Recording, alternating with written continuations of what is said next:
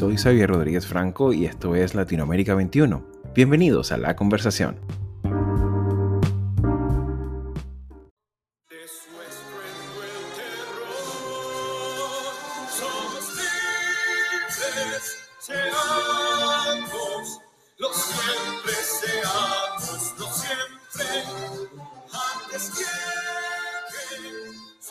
El 28 de julio del 2021 es el bicentenario del Perú, una nación que celebra dos siglos de existencia e independencia, enmarcado en el proceso interminable por la construcción de su identidad en un contexto plurinacional, un país de enormes dimensiones en lo territorial, en su riqueza cultural y en sus potencialidades socioeconómicas, país que sigue teniendo vivas tradiciones ancestrales al mismo tiempo de un importante impulso de modernización de su sociedad, también de profundas divisiones que van desde la costa hasta la sierra, desde la selva hasta las ciudades y desde la derecha hasta la izquierda del espectro político. La reciente elección del 2021 permitió vislumbrar con nitidez y también preocupación lo polarizada que está la sociedad peruana, así como también la acrecentada desconfianza de la ciudadanía hacia la clase dirigente. Sin embargo, a pesar de las turbulencias del presente y su pasado reciente, es una nación que en dos siglos de historia ha sabido consolidar instituciones republicanas muy sólidas, un parlamento autónomo, un sistema judicial robusto, fuerzas armadas alejadas de la conducción del Estado son algunas de ellas, así como también mejoras en indicadores económicos en los últimos años, lo cual es expresión del potencial de esta nación andina afianzada a la prosperidad que ha experimentado el eje Asia-Pacífico. Con todo ello, desde septiembre del 2019, Perú vive una etapa de ingobernabilidad sin precedentes, con el agravante de una pandemia que ha sumido al país en una luctuosa crisis sanitaria de gran impacto económico, imagen panorámica que en buena medida marca el bicentenario del Perú. Llegados a este punto, resulta interesante examinar cómo fue aquel proceso de emancipación, cuáles fueron los elementos diferenciadores con el resto de independencias hispanoamericanas, así como también cuál fue la realidad económica y política subyacente para que aquel próspero virreinato del Perú decidiera romper definitivamente sus vínculos con el imperio español de entonces. Para abordar estas cuestiones me acompaña en el episodio de hoy Álvaro Zapatel, economista, licenciado por el Boston College y profesor de la Universidad de Lima. Con su apoyo documental nos adentraremos en aquel contexto histórico, desde el cual descubriremos su significado institucional y sobre todo realizaremos un balance de aquellos ideales republicanos, sus avances y sobre todo los retos que el Perú mantiene hoy como nación soberana. Queridos amigos de Latinoamérica 21, sean una vez más todos bienvenidos a la conversación.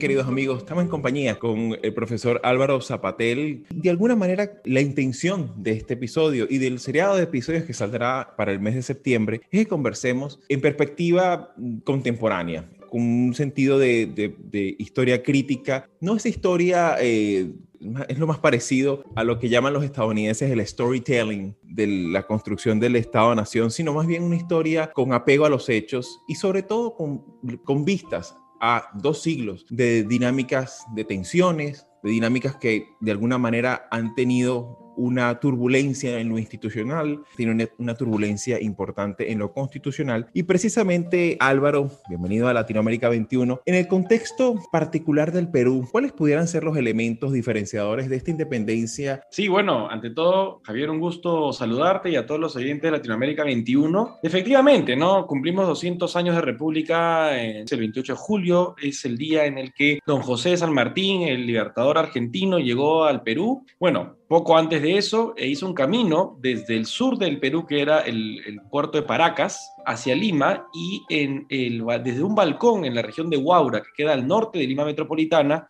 ese balcón todavía se puede visitar, es un, es un, atractivo turístico en un pueblito muy simpático con muy buena comida, que es Huaura y en general el norte. De bueno, en Perú, en Perú es muy buena comida en general, ¿no? Hay que, hay que reconocerlo.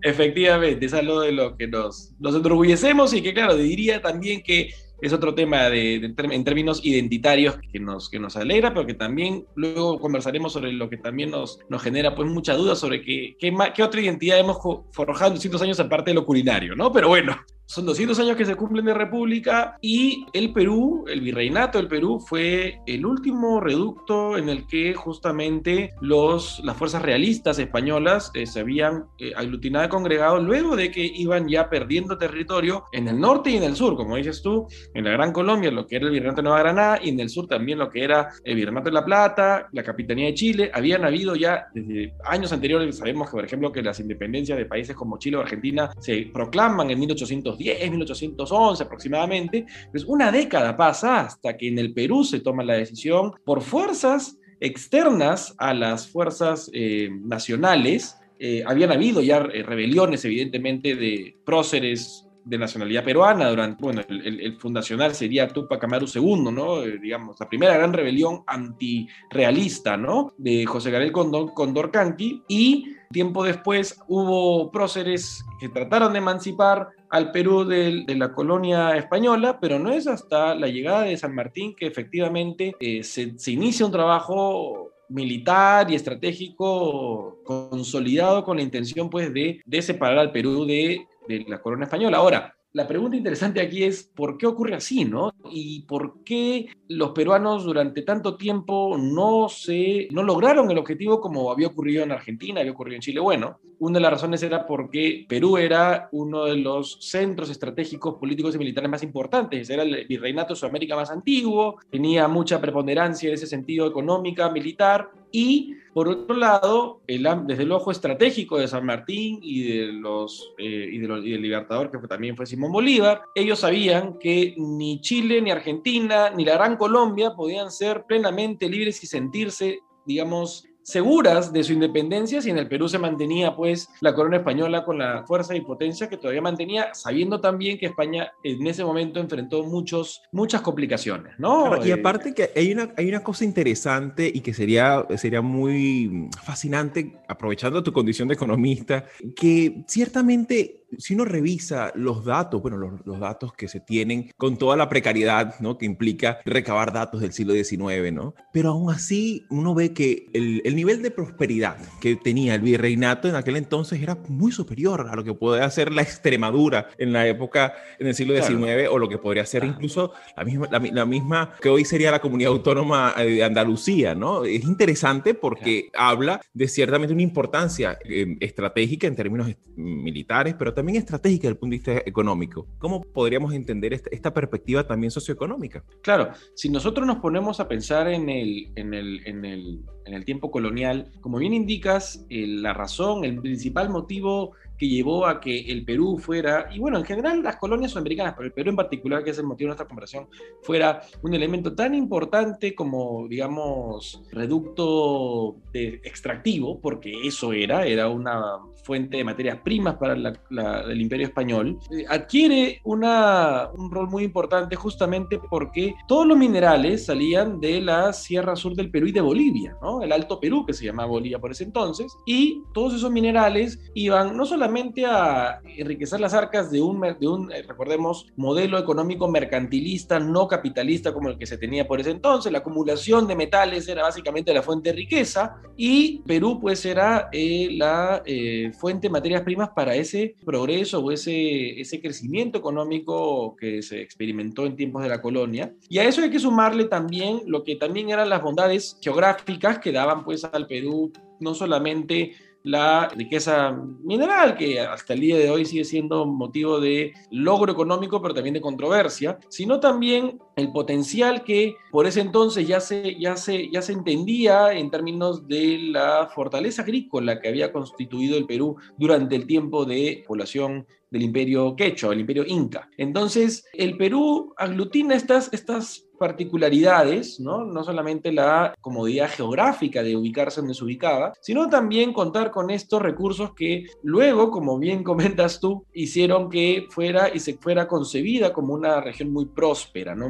Donde, a donde eventualmente incluso post-independencia llegó mucha gente como inmigrante, ¿no? de otras partes de Europa, de otras partes del mundo, y fuera a consolidar ahí un estilo de vida, una búsqueda de prosperidad, ¿no? De hecho, esto es posterior a la independencia, pero una cosa que se recuerda con, mucho cariño en el imaginario popular peruano es que en el mundo europeo el Perú eh, siempre fue visto como una suerte de, exotismo próspero, ¿no? De decir, allá es una tierra de grandes riquezas, allá en el Perú. Y Francia, los franceses cuñaron una, una frase que traducía al castellano era vale un Perú, como diciendo que vale mucho. Y nosotros, eh, los peruanos, luego nos apropiamos de esa expresión con, cierta nostalgia, ¿no? De Vale un Perú, ¿no? Pero sí, o sea, la, estructura sociológica, socioeconómica de lo que eran las colonias y el virreinato del Perú, siempre la caracterizaron como una, como una región, pues, muy, muy próspera. Claro que con un sistema de clases y castas que era impuesto por el virreinato, que conocemos muy bien y que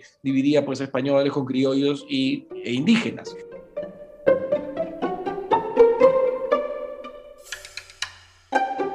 En este sistema de estructuración social, de, sociedad estamental, pues, eh, que se ve replicada también en, lo que era la, Capitanía General de Venezuela, también lo vemos en el Virreinato de Nueva España en México, que digamos es un poco el patrón. Sin embargo, ciertamente una, una sociedad jerarquizada pero también próspera y que también generaba riqueza, que uno, por ejemplo, estando viviendo aquí en Estados Unidos y conociendo un poco la historia, de, la historia colonial de los Estados Unidos, tú ves que hay un contraste enorme con la forma simplemente sumacero de construcción de ciudades desde cero, de limpiezas también étnicas.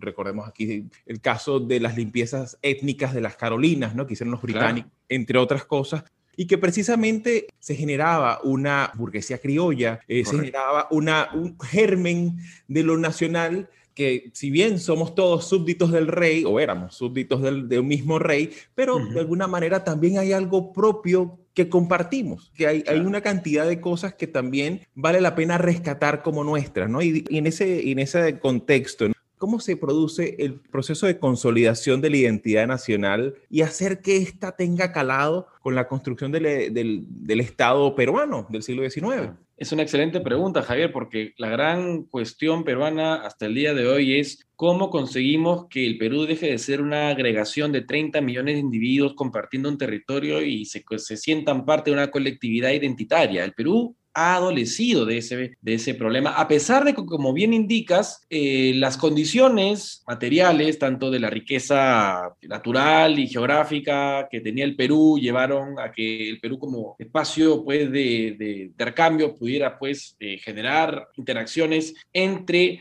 eh, la nueva generación de criollos peruanos descendientes de hispanos con una relevancia no solamente en el desarrollo de, económico de, por entonces, sino también desarrollo intelectual. Hubo, por ejemplo, la, gran figura que, recordamos nosotros con, mucho orgullo es el Inca Garcilaso de la Vega, digamos, una de las primeras expresiones de lo que sería la literatura hispanoamericana. El tema identitario del Perú por ese entonces, y hasta el día de hoy sí es muy enclenque, pero por ese entonces, uno de los motivos por los que el Perú era clase criolla, tradicional, limeña en particular, era reticente a pensar en un proceso independentista era porque el Perú era una eh, colectividad favorecida por el status quo en buena medida. Entonces, el status quo le permitía al Perú navegar bajo esas condiciones, a diferencia, por ejemplo, de lo que podría ser, por ejemplo, las capitanías generales, que básicamente eran postas militares, ¿no? No tenían la el, interés de la colonia española, del imperio español, por desarrollar más en, general infraestructura, desarrollar otro tipo de eh, organización política y eso generaba pues evidentemente una resistencia y eventual rechazo que alimentó los primeros gérmenes independentistas. El Perú no, pasaba por eso y recuerdo ya que mencionas el caso estadounidense que para mí es interesantísimo de hacer paralelos,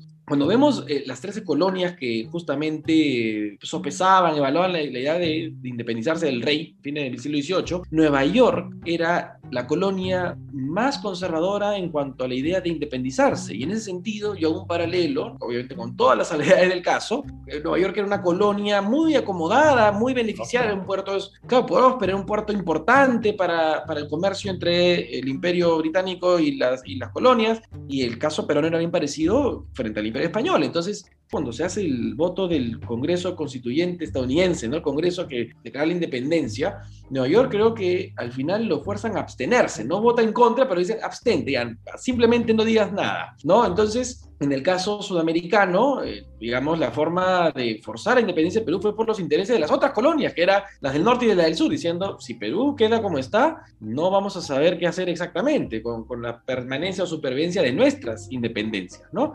Y bueno, ahora también, si vemos el asunto de la imposición o la, o la implantación de un régimen democrático liberal, que es lo que tenemos hasta el día de hoy, ni San Martín era tampoco muy creyente de eso, ¿no? San Martín, hay textos y testimonios de San Martín por ese entonces diciendo que él era más partidario de una monarquía, de, implantar una nueva monarquía en Perú, quizá con, con, las castas nobles o descendientes nobles criollas, qué sé yo, no, no sé exactamente cómo lo hubieran, cómo lo hubieran diseñado, pero vamos a que no había pues un, necesario interés al momento de la independencia de Perú de pensar que Perú podía ser una república democrática liberal como la conocemos, sino que fuera, hubiera pues una suerte de transición hacia, hacia un régimen monárquico constitucional con una suerte de nobles que no sabemos quiénes iban a ser. Pero vamos a que ahí, ahí nomás ya se ve que hay un tema relevante para entender la psiquis de la, de la idiosincrasia peruana por entonces.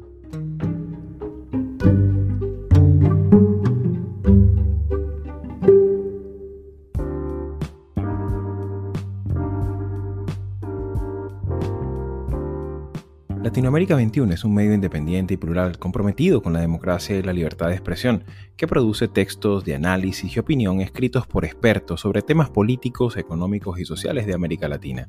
Nuestra red está conformada por más de 150 columnistas latinoamericanos o latinoamericanistas de más de 20 países provenientes de diversas disciplinas que regularmente colaboran con sus textos. El contenido de Latinoamérica 21 es publicado en nuestra web en español, portugués e inglés y en diferentes secciones de una red que incluye a 16 de los principales periódicos de la región.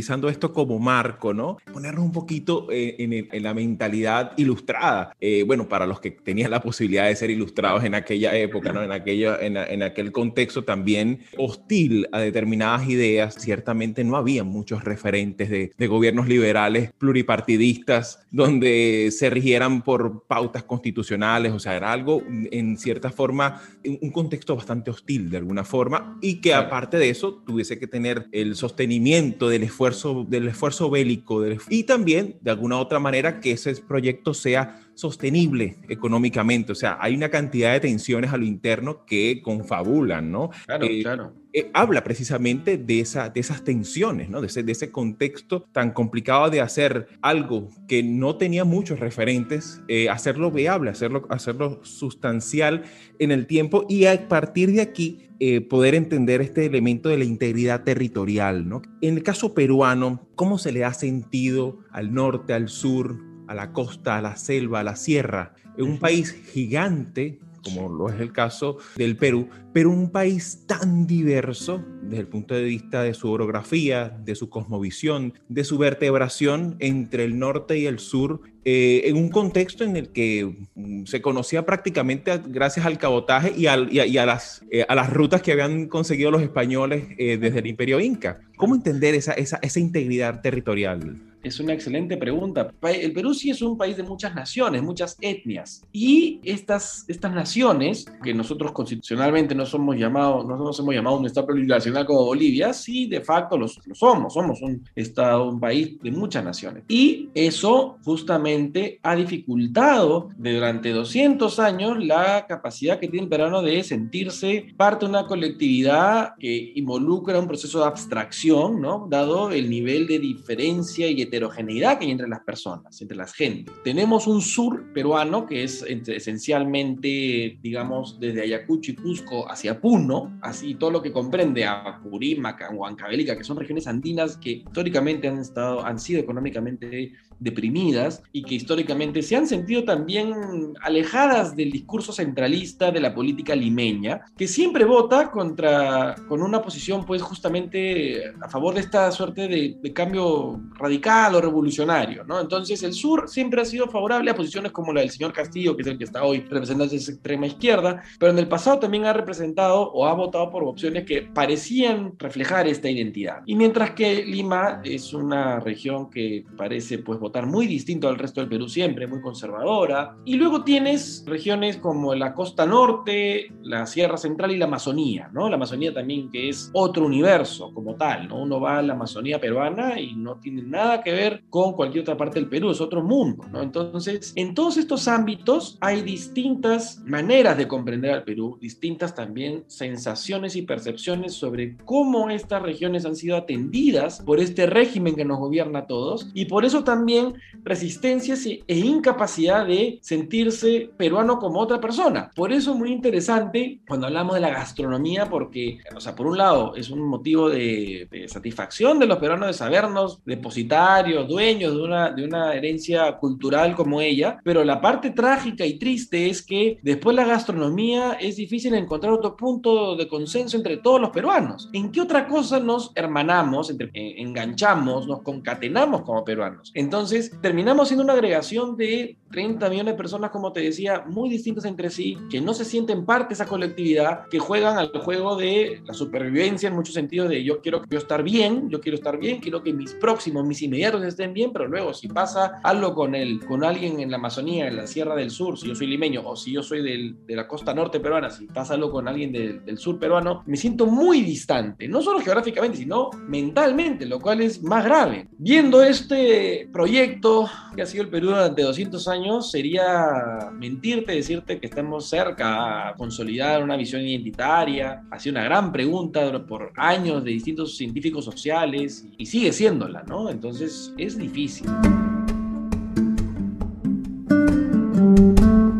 Llegando ya al siglo XXI, que está expresa pues y que está también manifiesta en esta sociología electoral del 2021, ciertamente, ¿cuáles podrían ser estos elementos que de cara al futuro tendría que pensarse, considerando que ya son 200 años, ya son 200 años, para bien o para mal, ya somos parte de, una, de una comunidad política. ¿Cuáles serían esos elementos pendientes que debería asumir el nuevo, el nuevo gobierno electo de cara a este bicentenario, más allá de los desfiles de la Avenida Brasil, por razones también biosanitarias, pues tienen que verse por televisión, ¿no?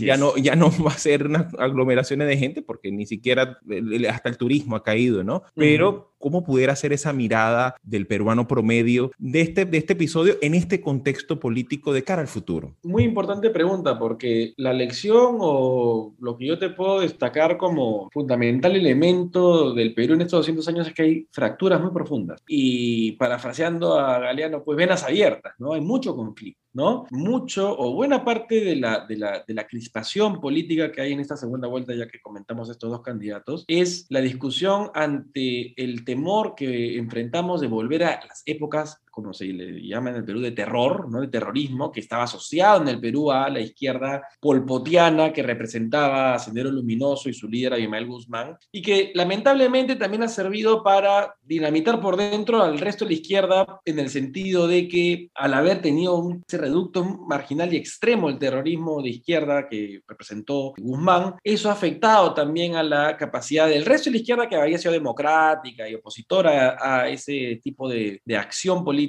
terrorista, le ha afectado políticamente en cuanto a la obtención de credibilidad ante el, electorado.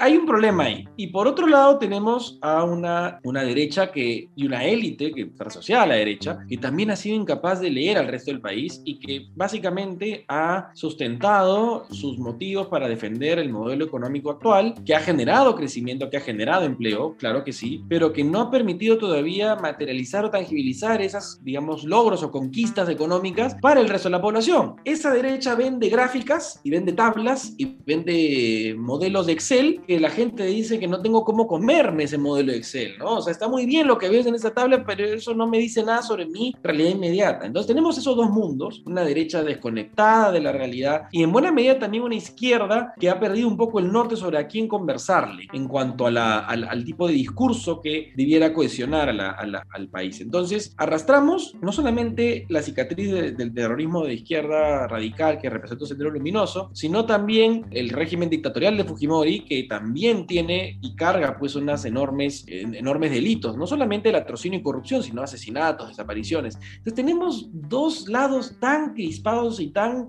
enervados luchando contra el otro. Si quiere realmente ponerse el traje de estadista, es tratar de resolver diferencias que parecen ser irreconciliables y diferencias irreconciliables que pueden poner en riesgo la supervivencia de la República, como la conocemos, porque no podemos ser un país que, claro, va a elecciones y compite, que al menos nos hemos acostumbrado a eso, pero no podemos ser un país que piensa que es República Democrática solo porque cada cinco años se enfrenta a muerte para ver a quién ponen ahí arriba, ¿no? Si este presidente no consigue aglutinar un mensaje que se exprese no solamente discursivamente, sino en acciones de gobierno que permitan curar esas heridas, cerrar fracturas. Entonces, me preguntas, ¿qué creo que va a pasar? Lamentablemente creo que estamos lejos de eso y me parece que no tiene eso claro. No, no entiende todavía cuál es su rol en la historia en este momento. También porque nos ponemos a pensar en la formación política de nuestros políticos y es una formación muy deficiente en general que no los hace capaces, o, mejor dicho, los, los, vuelve incapaces de darse cuenta de cuál es su rol como políticos en un entorno que los debiera trascender. No lo ven y esa es parte del problema también de cara a este bicentenario. ¿no? Pues muchísimas gracias Álvaro. También una percepción compartida de alguna u otra forma con algunas otras realidades, incluso el caso de algunos países caribeños. De alguna manera es,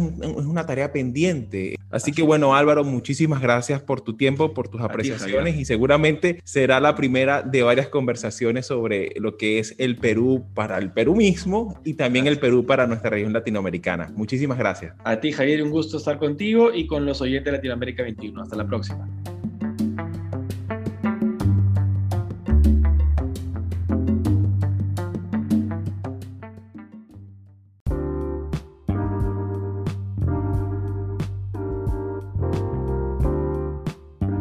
Iniciamos este episodio con un fragmento del himno nacional del Perú.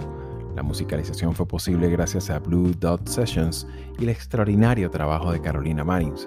Yo soy Xavier Rodríguez Franco y nos escuchamos la próxima semana.